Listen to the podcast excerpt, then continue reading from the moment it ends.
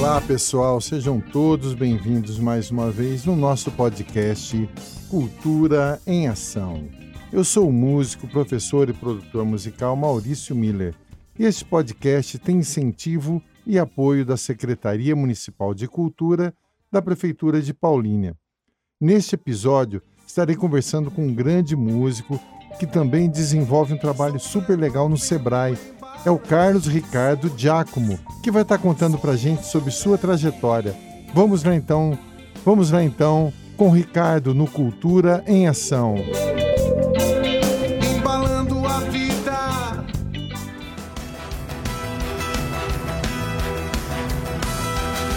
Aqui do morro dá pra ver tão legal o que acontece aí no seu litoral. Olá pessoal, bem-vindos aí ao nosso podcast. Estou muito feliz aqui, estou recebendo o Carlos Ricardo Giacomo, que é músico, também trabalha com, com um trabalho no Sebrae, muito bacana, e vai estar contando para a gente aqui sobre sua trajetória musical. Bem-vindo aí ao nosso podcast, Carlos. Obrigado, obrigado pelo convite. Aqui participando, espero poder ajudar o pessoal que está ouvindo aí, Legal. contar um pouquinho da história. Trazendo a farofa e a galinha. A gente tem assim uma certa proximidade, né, um parentesco que a minha mãe é prima da sua mãe, né? Era prima da sua mãe, né? Então, uhum.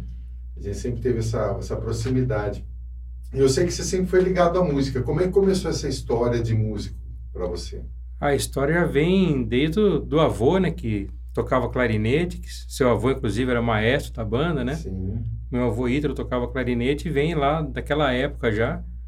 Em 88, eu acabei viajando com os meus pais para para Santa Catarina.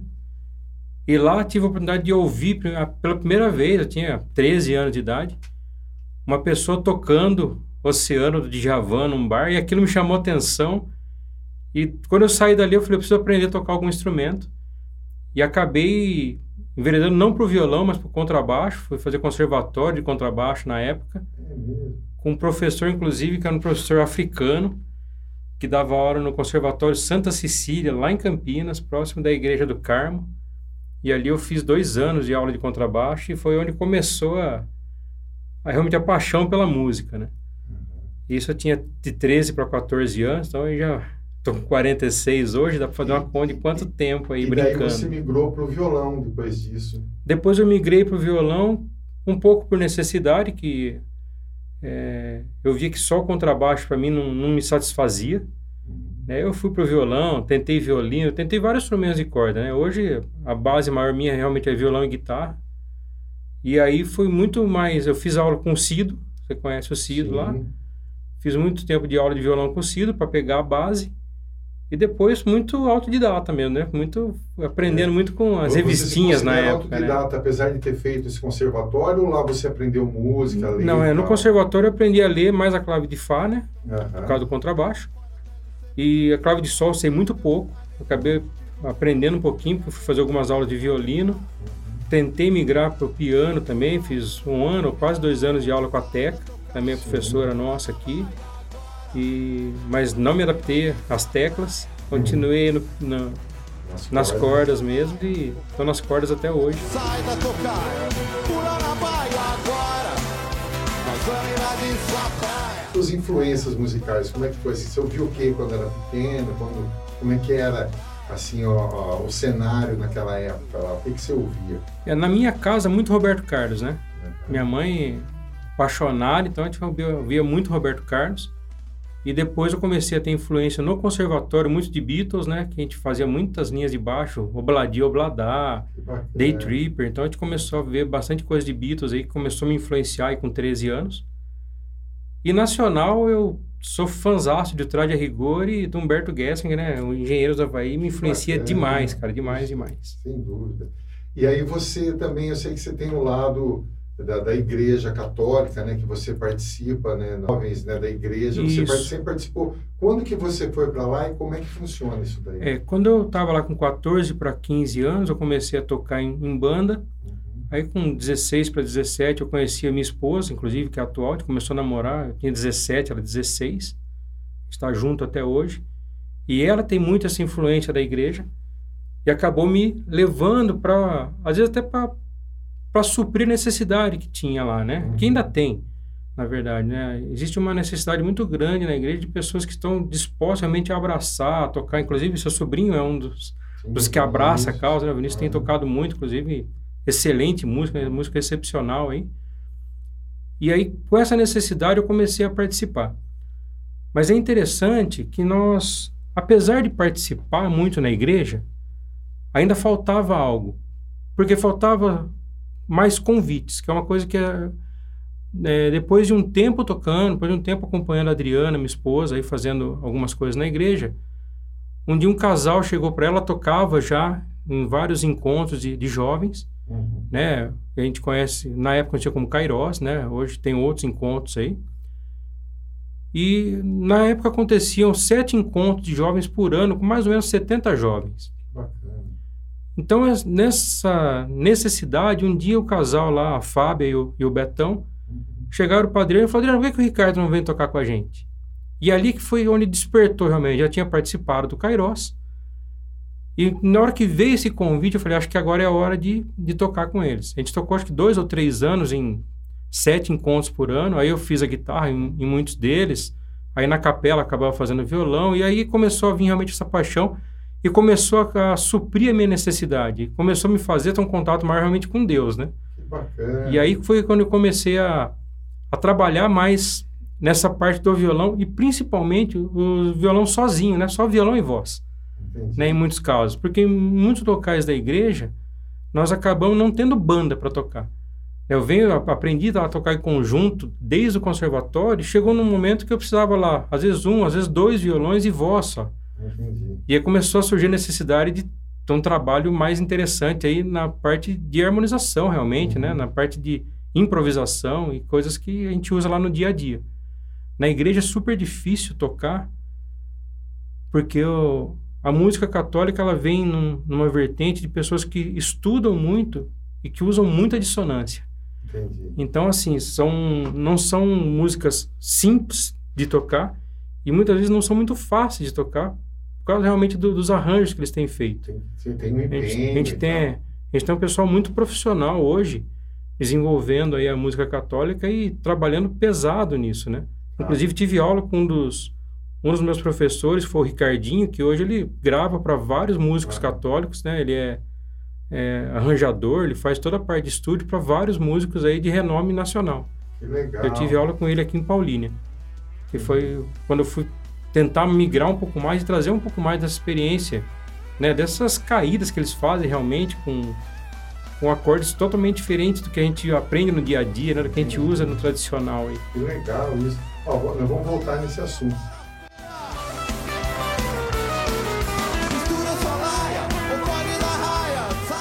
voltando um pouco mais para trás, você falou que teve bandas. Como é que foram essa, essa experiência com bandas para você? A experiência com banda foi muito legal. A gente é, tocou... Quais bandas você teve? Como que era a formação? É, nós tivemos várias bandas aí, né? Algumas com nome, outras sem nome, né?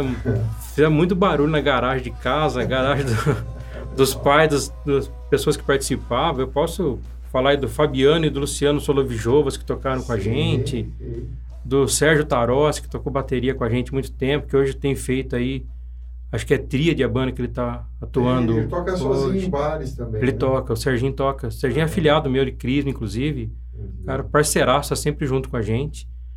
É, que foi a formação com, com o Sérgio foi a que deu mais certo, que foi o Alligator na época. A gente ficou uns, uns quase quatro anos tocando. A gente fez muito Esquina 12, Sim, fez muito Geline. A gente fez bastante coisa aí com, com o Alligator e acho que foi uns quatro anos mais ou menos que a gente ficou aí na, na estrada. E era aquele estilo que você falou, de, de engenheiros, é, traje. Isso, era bem pop rock, né? Um negócio bem, bem gostoso, que eu gosto muito de ouvir, né? Entendi. Ouço muito internacional, né? Eu muito, ouço muito Guns, ouço muito Bon Jovi, mas eu gosto nacional, cara. Eu acho que é, é um negócio que, que me traz alegria de ouvir. Quanto tempo durou o Alligator? Uns quatro anos. Ah, é? Que bacana. A gente ficou uns quatro anos aí correndo. E, nesse tempo vocês fizeram bastante som, apresentações. Bastante. A gente fez muita apresentação, mais em Paulínia, né? Poucas fotos. Chegamos aí para Santa Bárbara, no shopping, apresentar uma vez. Uhum. Né? A convite, inclusive... A mais relevante, assim, na sua maneira de ver, qual que foi? E agora em nós tivemos duas interessantes em Paulínia. Uhum. Nós tocamos antes do, da banda Ira no final de, de Gincana, inclusive usando o palco do Ira, fui lá pluguei na, no, no amp do pessoal do Ira para tocar. Foi bem legal, te tocou. É, esse foi, acho que, o, um dos maiores né, que a gente fez, que a gente não dividiu o palco com eles, mas usou o palco que estava preparado para eles. Estava cheio de gente. Tava, tava cheio, foi no ginásio de esporte aqui do centro. Que bacana. E um outro evento que a gente fez que foi bem legal, que se eu não me engano foi um final de gincana também, que foi com o J Quest. O J Quest tocou em Paulínia, né, na concha acústica ainda, que existia, uhum. e nós tocamos no pavilhão. Inclusive, até dividimos, né? Nós tocamos um pouco antes do Jota Quest, depois entrou o pessoal do Mitologia tocar, então a gente fez um, um bem bolado lá. Tipo, a hora que o Jota Quest começou, esvaziou o pavilhão, né? Foi todo mundo ver Jota Quest. mas a gente estava ali tocando antes deles. Não dividimos o palco, mas foi um momento relevante para a gente. Um momento assim, acho que os dois são os, os, mais fortes que a gente teve, né? Um dia me disseram que os ventos às vezes erram a direção. E teve alguma, algum caso engraçado que você lembra aí que aconteceu dessas apresentações? Cara, com a apresentação. Ah, engraçado assim. Teve o dia que nós fomos tocar no encontro de motos que não tinha ninguém. Nossa. Né? Chegamos lá, não tinha ninguém para assistir. Ninguém, ninguém, ninguém. Engraçado foi no dia 12 de junho, que é bem no dia do, do, dia do meu aniversário. Uhum. E aí chegamos lá, putz, perdemos tempo, né? Chegamos lá tudo plugado, tá? não tocamos para ninguém. Tudo Montaram, tudo montado na concha acústica, não tocamos para ninguém. Caramba, eu acho que eu toquei nesse evento aí, mas foi num outro dia. Foi num outro dia, é. é Teve um dia que fizemos lá, não chegou ninguém, tinha uma outra banda que também estava lá, no fim só aproveitar o equipamento. Puxa vida, hein? E esse dia foi, não é muito engraçado, é mais trágico que engraçado. É trágico, né? Eu tenho um caso engraçado de antes de começar a tocar, cara. É. Eu, vocês devem lembrar, de repente, aí do, do Cláudio Guimarães, né? Sim, como baiano e claro, tal. Claro, Cara, o baiano pra gente era. Cláudio Baiano. Era referência, né, meu? Ele, é. ele, na época, eu lá com 12 anos, acho que eu tinha na época, nem comecei, nem tinha começado a tocar ainda. Eu emprestei a guitarra dele para fazer um teatro de escola tal. Derrubei a guitarra dele, uma tonante ainda na época. Putz, quebrei o escudo dela. Aí eu lembro que meu pai foi. A gente não sabia onde comprar nada, né? É, não tinha internet, não tinha nada. Nada. Aí meu pai chegou e fez um escudo novo para a guitarra dele, com material muito inferior. Ah. Que eu mostrei para ele, falou, ó, quebrou, cara, trincou tal. Falei, não, e agora? Eu falei, ah, vou ver se vou arrumar tal, te devolver. Aí meu pai arrumou, fez tudo tal, devolveu.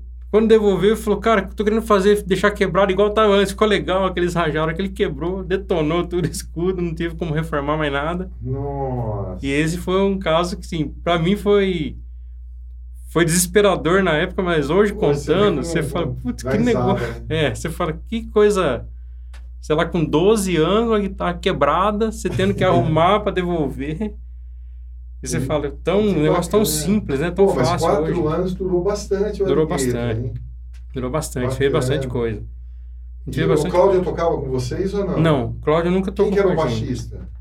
O baixista era o Leandro, que toca hoje, deve estar com mitologia ainda, nem sei. Sim, o Leandro. É, sei, o Leandro tocou, tocou. Ele tocava teclado ele com a gente, depois ele migrou pro teclado.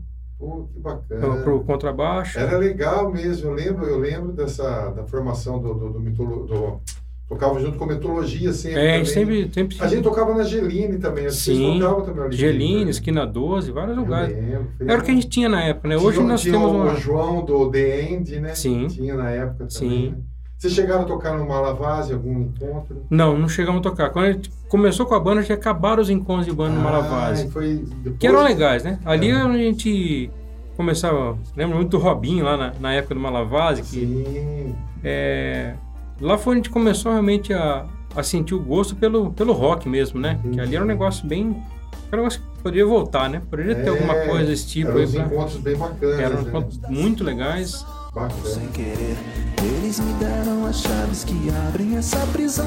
Voltando agora para a igreja, você falou do, dos encontros que tem. Como é que funciona o nicho assim da, da, da igreja católica, da, da música, para o jovem que quer ingressar lá para começar a tocar? Como é que quem que ele tem que procurar o grupo de jovem? Como é que funciona? É, é nas paróquias e tal. Na verdade, assim, cada cada paróquia ela acaba funcionando de uma forma, mas o, o jovem que acaba participando do grupo, ele já começa a participar lá com violão, com as coisas, ele acaba sendo convidado porque existe uma necessidade muito grande de músico na igreja. né? E principalmente do compromisso, né? Sim. O pessoal acaba não assumindo esse compromisso porque tem muito compromisso para assumir.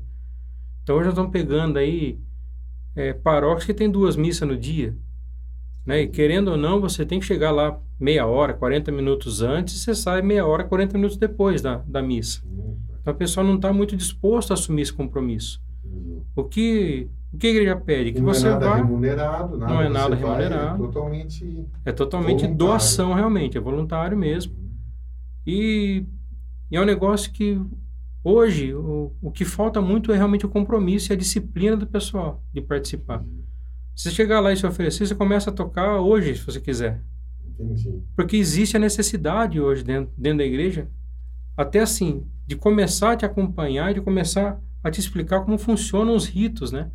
Eu tenho músicas que podem, músicas que não podem acontecer dentro da, dentro da missa. Entendi. Eu tenho que seguir esse rito direitinho. Disciplina mesmo. né? Exatamente. E, e, e assim, é, existe uma escala para o pessoal que vai tocar? Como é que é? Você, ah, por exemplo, ah, vou tocar domingo de manhã e da missa da noite é outro. Como é que Sim, quem tem, um, faz essa escala? é, tem uma escala. Hoje lá nós temos um coorden... cada paróquia, cada igreja funciona de uma forma, né? Sempre tem um, coorden... um coordenador da música Uhum. e eles montam as escalas até para não sobrecarregar, porque Entendi. se você não tiver escala, fica sempre o mesmo tocando, né? Ninguém está disposto a assumir.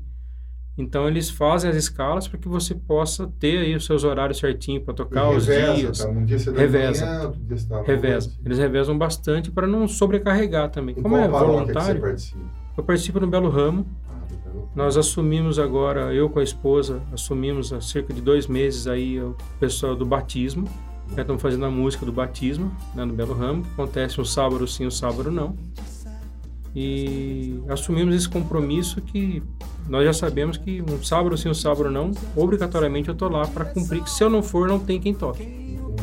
Então a gente acabou É é pegando esse compromisso. Você, falou, você Exatamente. compromisso. exatamente. vida da vida tem culpa, quem evita a dúvida também tem. Quais as disciplinas que você acha que são fundamentais para o músico, assim, se dar bem tocando e poder viver de música, vamos dizer assim? Para viver de música, eu, eu vivi de música durante um único ano da minha vida dando aula. Aham. Isso lá em 2002, 2003. É, e o que eu sempre recomendei pro pessoal é, se você quiser realmente tocar, principalmente para quem está iniciando, eu preciso tocar no mínimo uma hora por dia. Hum. No mínimo. Agora, se eu for fazer isso profissionalmente, você tem que dedicar 4, 5 horas por dia de instrumento realmente, é, aprendendo novas técnicas, né? As técnicas estão aí, todo dia aparece alguma coisa nova para a gente aprender Desenvolvendo. né? Pra... porque O pessoal chega e fala, ah, eu não tenho velocidade. É estudo, né? É devagar, é um passo cada vez, né? Não tem como fazer. É, essa, na, na pandemia, no início da pandemia, eu acabei até me dedicando um pouco mais.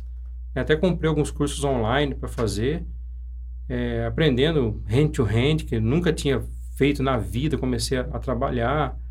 É, hand over hand, várias coisas que a gente precisa ter no dia a dia. Mas para isso, para desenvolver, é necessário os, você ficar pelo menos aí uma, duas, três horas devagar e desenvolvendo essa técnica sempre devagarzinho, né? Não dá para você começar. A gente às vezes, como músico, né? Hoje, Uhum.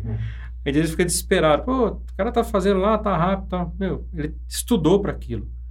Eu falo que assim, a gente nunca chega a lugar nenhum se não tiver aquela dedicação. Entendi. né? Você comentou que hoje eu tô lá com o Sebrae. Cara, eu vivo o Sebrae oito horas por É, dia. eu quero saber mais a respeito. E assim, você vai viver de música? É viver de música mesmo. É ter essa dedicação, né? É aprender como tocar em conjunto. Né? É aprender como fazer... Ah, vou precisar fazer sozinho. Como que eu faço para tocar sozinho?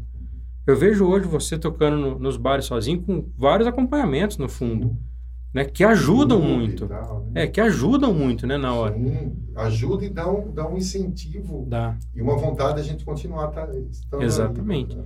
que é a, acho que a parte mais difícil do músico de tocar sozinho, que é o que a gente faz muito na igreja, né? Só violão e voz, é cobrir a falta de instrumento que fica atrás da gente. Falta uma cozinha, falta uma batera, falta um contrabaixo para segurar, né? Parece que tem um vazio, né?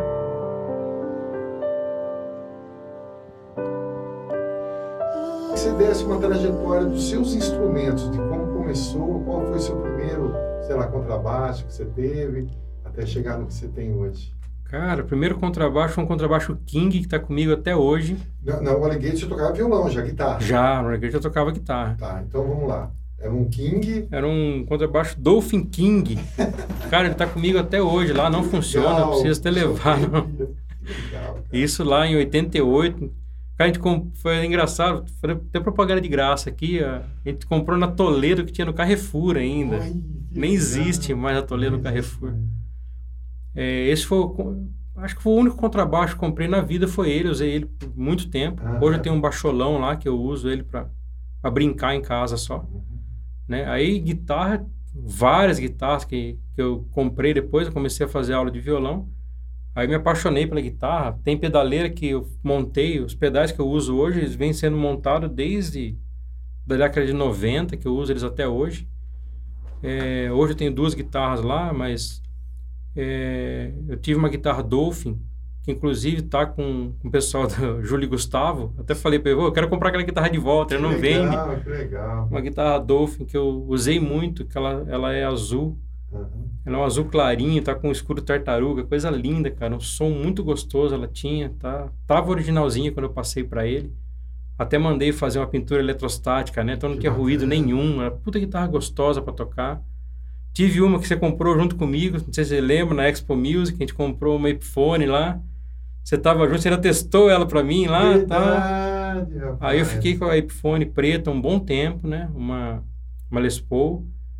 Depois, essa Les Paul é até engraçada a história dela. Depois um menino da própria igreja comprou ela. Aí ele, no ônibus, ele esqueceu no ponto de ônibus a guitarra, cara. Ai, Perdeu a guitarra que esqueceu no ponto de ônibus. Nossa, Mas eu fiquei, com essa guitarra, fiquei uns três anos. Aí depois eu comprei uma Fender. A Fender foi, foi o maior investimento que eu fiz em 2001. Peguei ela zerinha, uma American Traditional, baita de uma guitarra. Eu tava com um Rod Hot da Fender também. No fim, eu acabei, quando nasceu meu filho em 2004, acabei vendo, não estava tocando mais, acabei me desfazendo, me arrependo muito disso. Sim, eu também me arrependo. Me arrependo demais, cara, de ter passado para frente. Todos os instrumentos que eu passei para frente, eu me arrependo. É, eu também. Porque é um negócio que assim, você passa para frente, você não usa aquele dinheiro, você acaba Falar, é, ah, vou vender porque é. não estou usando. Se estivesse lá, eu teria um arsenal de guitarra. É, então, e eu tenho um arsenal, e faltam guitarras é. em casa, entendeu? Mas ao mesmo tempo eu falo, puxa, essas guitarras podiam estar tudo tocando, né, cara? Então são dois lados que é. a gente tem que ver, né? Porque se a guitarra ficar em casa parada, também é complicado, mas eu sinto falta das minhas guitarras. Eu tinha uma Supersonic, minha primeira guitarra, nunca mais eu vi. Eu lembro do cheiro dela, cara. É coisa que. Impressionante, né? É impressionante. E, e depois tem os violões também. Tem. É, além dessas guitarras, eu tenho uma guitarra que eu, que eu peguei, que é de um de um padrinho meu de casamento que acabou falecendo, Flávio Koizumi, né, no acidente de moto. E eu acabei pegando a guitarra dele, comprei a guitarra dele com a, com a Lu. Inclusive coloquei uma plaquinha lá em homenagem a ele, que é uma Telecaster da Tajima, muito Putz, top, cara, uma handmade, muito legal. Tem uma, isso eu tenho comigo lá hoje ainda, né, ainda uso ela. Eu tenho uma Strato também, mais simplesinha lá, para fazer alguma coisinha. Também, né? É, eu tenho, tenho duas guitarras lá. Violão, eu tenho, um, eu tenho um violão bem interessante, que é um Marquês, que ele é todo vazado, de madeira, que é nylon, que eu, que eu uso hoje na, na igreja normalmente, né? Para fazer sozinho. Macio. Mas bem macio. Gostoso. Um violão muito gostoso para usar. É tipo, é tipo Godin. É tipo, tipo Godin. Godin.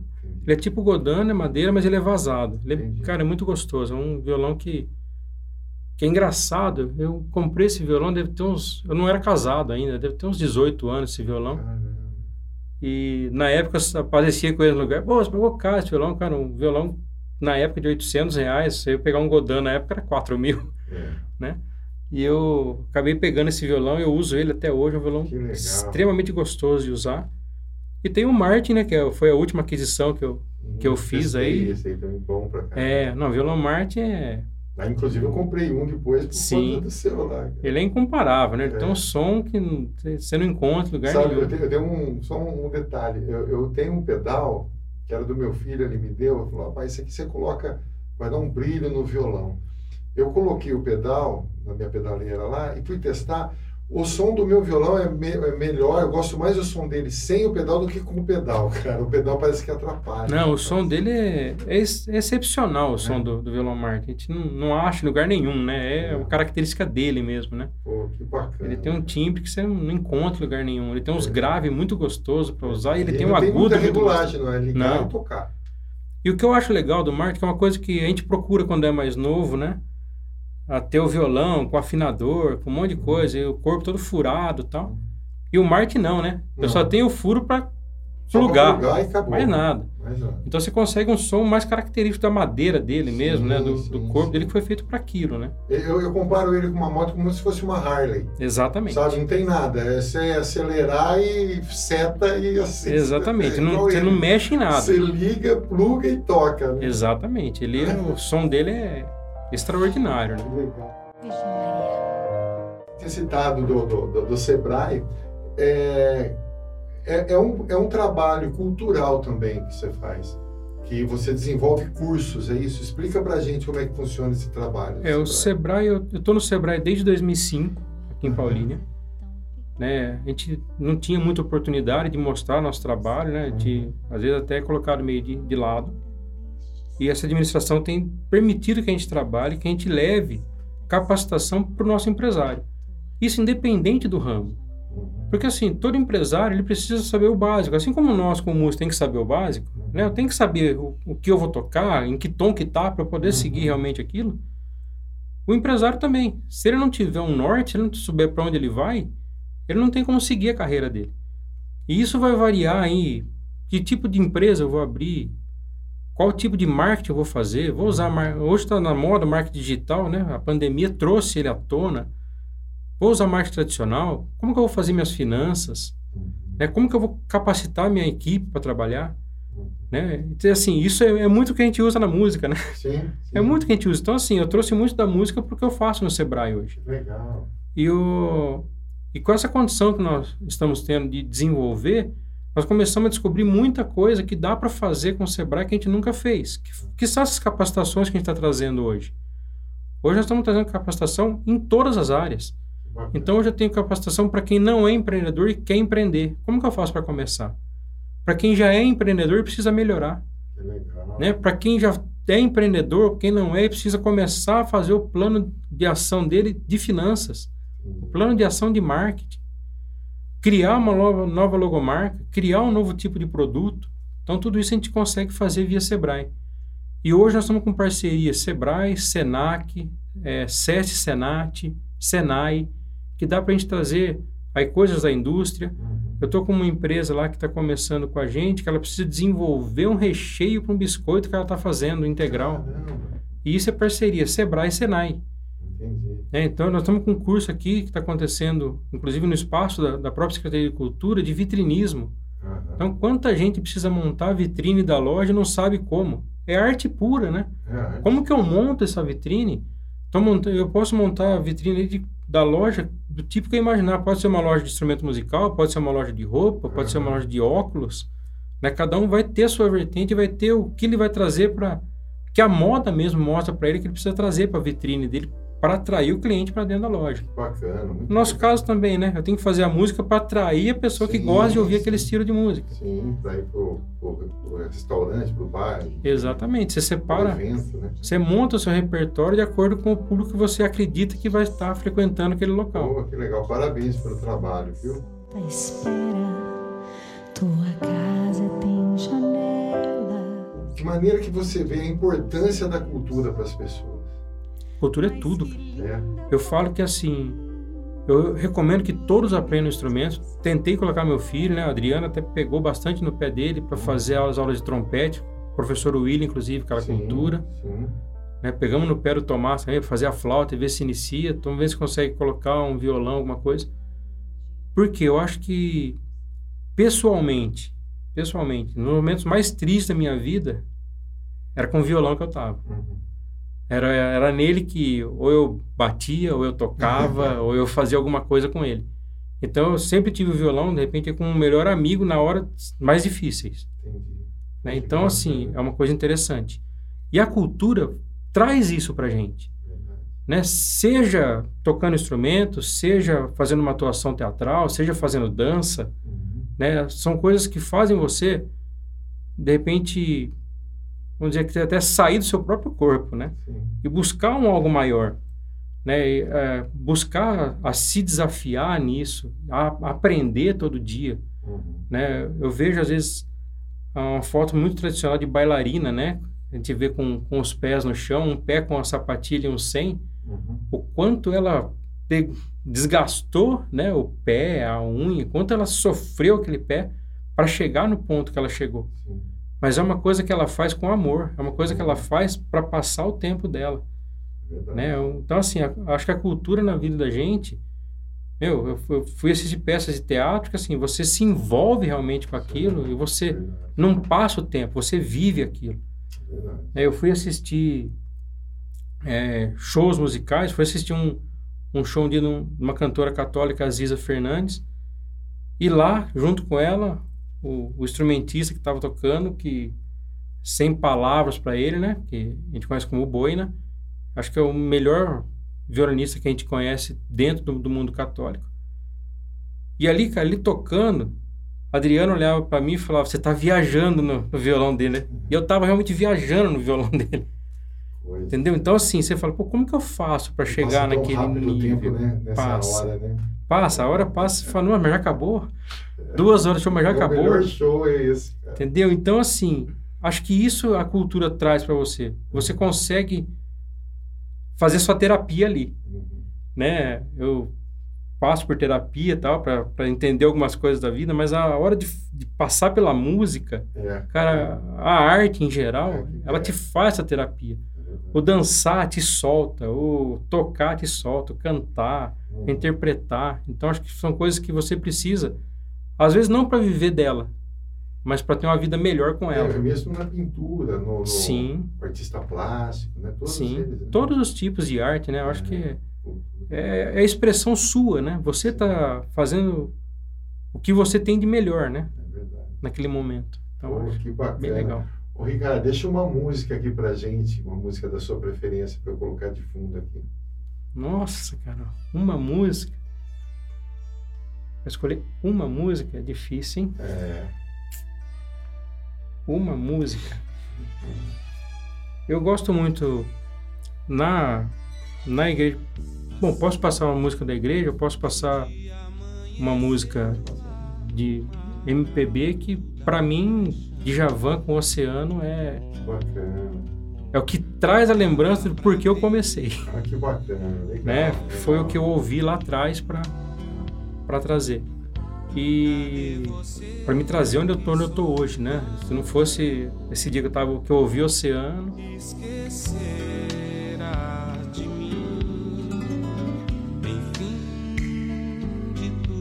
há na terra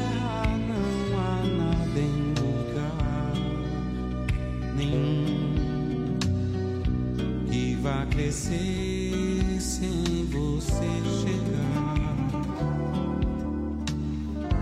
longe de ti. Tudo... Tem uma música da banda Dom que chama Tudo é do Pai que para mim é como chama? Tudo é do Pai. Tudo é do Pai. Para mim é a música, assim, é uma coisa que eu gosto não sou muito de cantar, mas ela gosta de tocar e cantar, às vezes sozinho mesmo em casa. Tal, não... Você canta também, toca e canta. Eu toco e canto, mas eu gosto mais de tocar do que de cantar. Tudo é do Pai. Tudo é do Pai. Toda honra e toda glória é dele. É Bom, os seus contatos, é, tem interesse do, do, do Sebrae, por alguma informação, mesmo na música, quiser saber alguma coisa, como é que faz para eu deixo sim. Eu até passo o pessoal lá, se quiser entrar em contato, eu passo meu WhatsApp pessoal, pessoal, para a turma, não tem problema nenhum. Que é o 19 98102 3812. Se quiserem me seguir nas redes sociais aí, Face, Instagram, YouTube, todos eles são Carlos Ricardo de Giacomo. Você consegue encontrar aí tanto no Face quanto no Instagram quanto no YouTube. Comecei a fazer até algumas alguns vídeos no YouTube para incentivar o empreendedorismo, né? Preciso até voltar, faz uns seis meses que eu não faço. Mas lá eu fui fazendo algumas coisas. A, pandemia trouxe isso, né? É, o pessoal tinha necessidade de ter o acesso às coisas do Sebrae, não tinha, eu comecei a fazer alguns, alguns vídeos explicando sobre como abrir a empresa, sobre várias coisas Pô, lá de empreendedorismo. Parabéns pelo seu trabalho, pela sua trajetória, desejar muito sucesso para você. Lembrando que esse podcast tem apoio e incentivo da Secretaria Municipal de Cultura, da Prefeitura de Paulínia, e desejar muito sucesso para você, meu querido. Tudo de bom. Prazer te receber aqui. E como eu te disse, ficaria aqui por muito mais horas aqui falando com você. Eu até esqueci, queria agradecer a Prefeitura, a Cultura pelo convite, ao Maurício. E já deixar um desafio. Nós nunca tocamos junto, né? Vamos tocar, vamos fazer. A gente precisa um tocar junto um dia, vamos fazer, marcar um dia. Fazer. Beleza, então, Bom, Ricardo. Obrigadão, obrigado, obrigado pelo convite.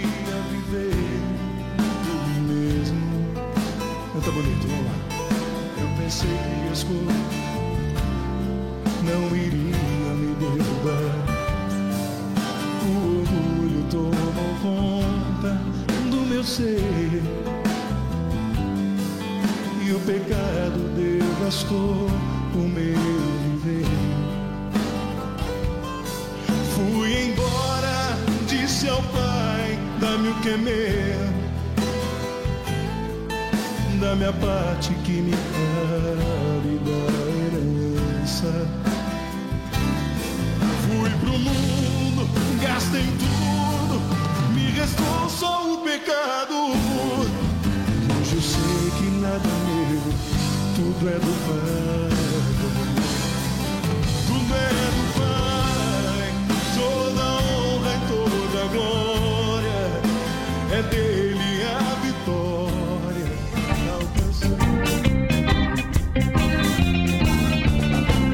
Obrigado a todos por ouvirem mais este episódio Aguardo vocês no próximo Cultura em Ação.